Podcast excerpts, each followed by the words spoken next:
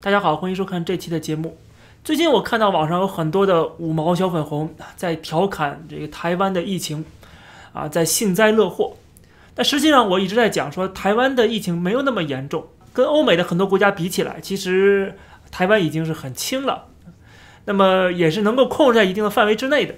只要把防疫工作做好，实际上这次疫情对台湾的影响不会有我们想象那么大啊。而且呢，现在疫苗也是陆续的到来。比如说之前的这个日本给的，美国给的，而且据说日本还要给第二次，欧洲有些国家也要给台湾，而且美国现在已经呃购买了这么大量的疫苗，呃，而且这次 G7 峰会也说了要捐赠全世界十亿支，那么台湾很容易就被 cover 住啊，所以说这个我觉得对台湾的疫情来讲，我真的不是很担心的。啊，我们在加拿大就比台湾严重的多得多，我们在加拿大每天至少上千起，而且还说的是这个安省，还不是全加拿大。所以我觉得大多数台湾人心态还是比较正常的啊，没有紧张到那样的一个夸张的程度。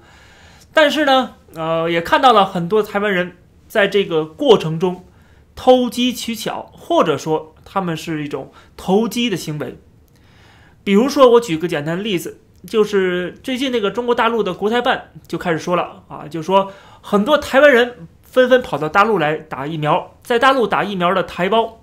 台湾同胞已经达到了六点二万人，这个说法呢，哦，我倒不去质疑他。有些台湾媒体在质疑，我觉得很有问题，因为他说的是在大陆打的这个疫苗的台湾人。并没有说是从台湾到大陆的人有六万人啊，所以说这个要分清楚啊。嗯在批评他们的时候，在批评国台办的时候，你先看清楚他们说了什么。所以我看到台湾的有些媒体啊，还没有闹清楚怎么回事儿。那么从台湾特意飞到大陆去打疫苗的人到底有多少呢？啊，并不是很多。我们看这个台湾官方的说法啊，每天的航班出境的就几百人啊，四五百人，五六百人，而且最近这一两个月也没有很明显的增加。啊，这也可以说明，从这个出境人数可以说明了，就是没有中国大陆那些啊宣传说的那么夸张啊。台湾人都特别着急想到中国大陆来打疫苗啊，然后都觉得中国大陆好，呃，纷纷的想出境啊，并没有这样，事实并不是这样。这六点二万人，这六点二万台湾人在中国大陆打疫苗的绝大多数都是本身就在中国大陆生活的啊，生活工作的这样人，并不是说呃特意飞过去的。大多数台湾人，我相信还是头脑比较正常的啊，知道宁愿不打疫苗也不会打这个国产疫苗，呃，没有意义的国产疫苗啊，因为它没有用嘛，打了也没有什么用。而且在台湾本身这个疫情也没有那么严重，欧美的先进的疫苗也陆续到来，所以说不用太担心，只要做好自己的防护工作就可以了。它这个比例死亡比例还是极低的。当然了，这个中国大陆的这种大外宣、这种宣传工作当然不会停的啊，不停的宣传说，在大陆的台湾同胞接受了采访，说感谢大陆向台胞伸出温暖的手。哎，我就很奇怪了，你不是一家人吗？你不是一个国家吗？对不对？有什么可感谢的呢？这是你们自己说的。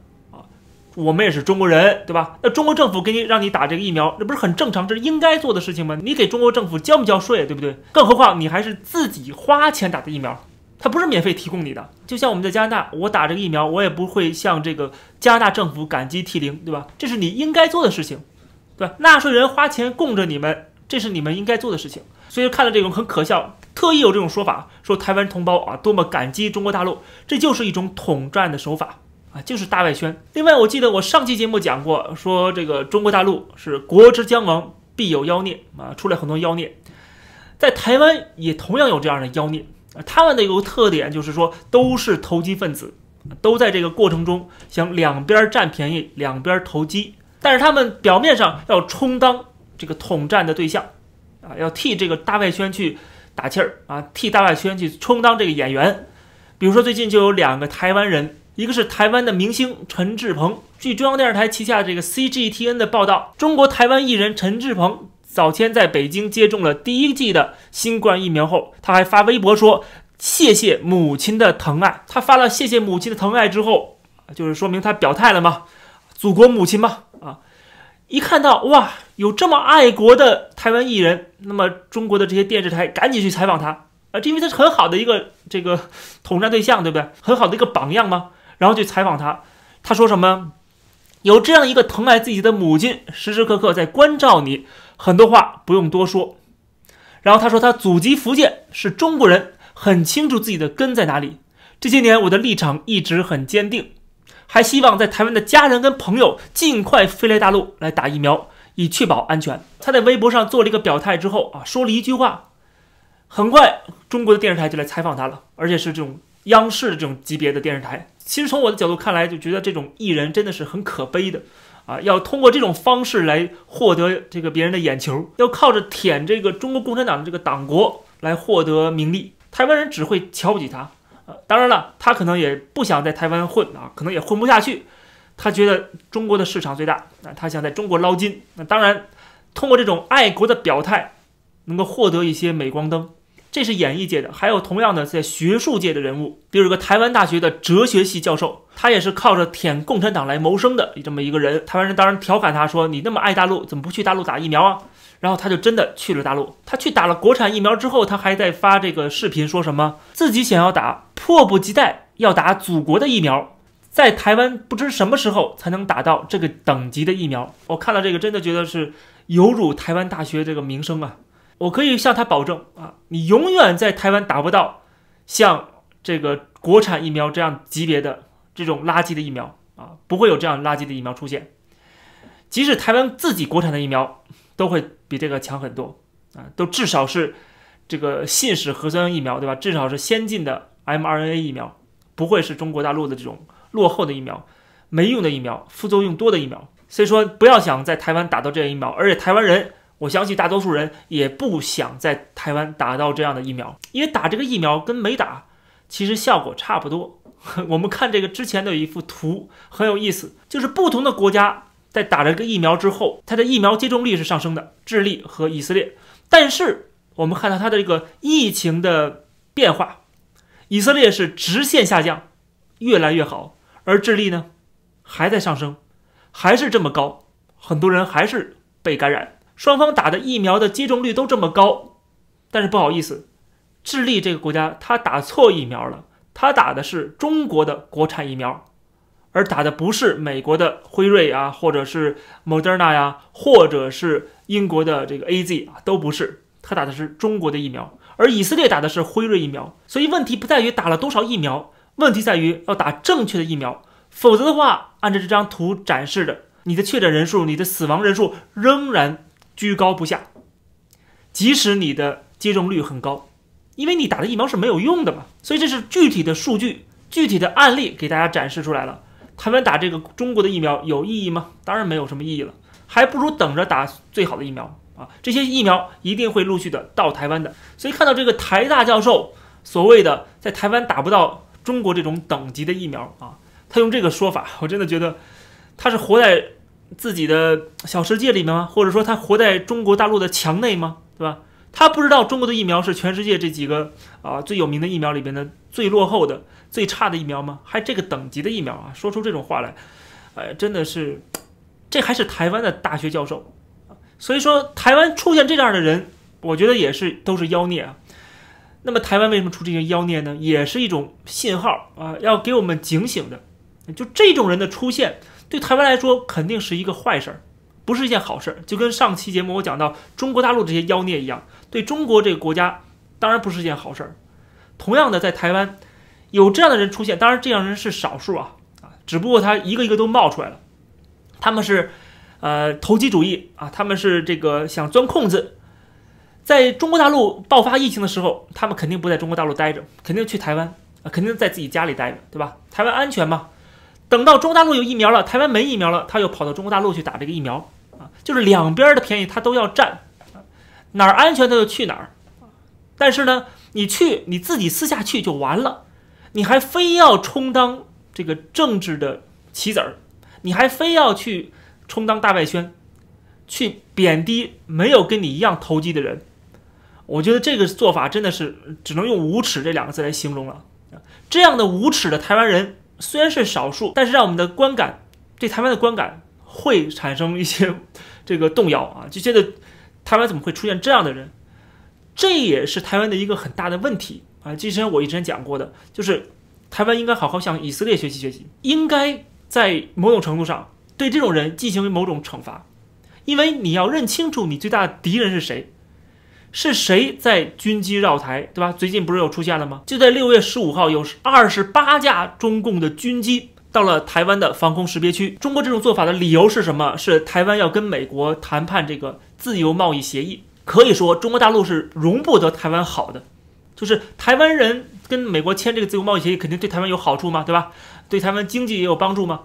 但是中国大陆呢，坚决反对啊，他是从政治角度来反对的。他看问题的角度不是说是不是为了人民好，是不是为了人民能够幸福、能够快乐，并不是这样，而是他从他共产党自己的一己私利的角度去出发的啊，他不在乎人民死活，自己的人民死活的不在乎，对吧？台湾的人民死活也不在乎，全世界人民死活更不在乎，他只在乎自己的特权，只在乎他在中国大陆的这样的一党专政的制度啊和这个他的执政的合法性，所以他要维护这个。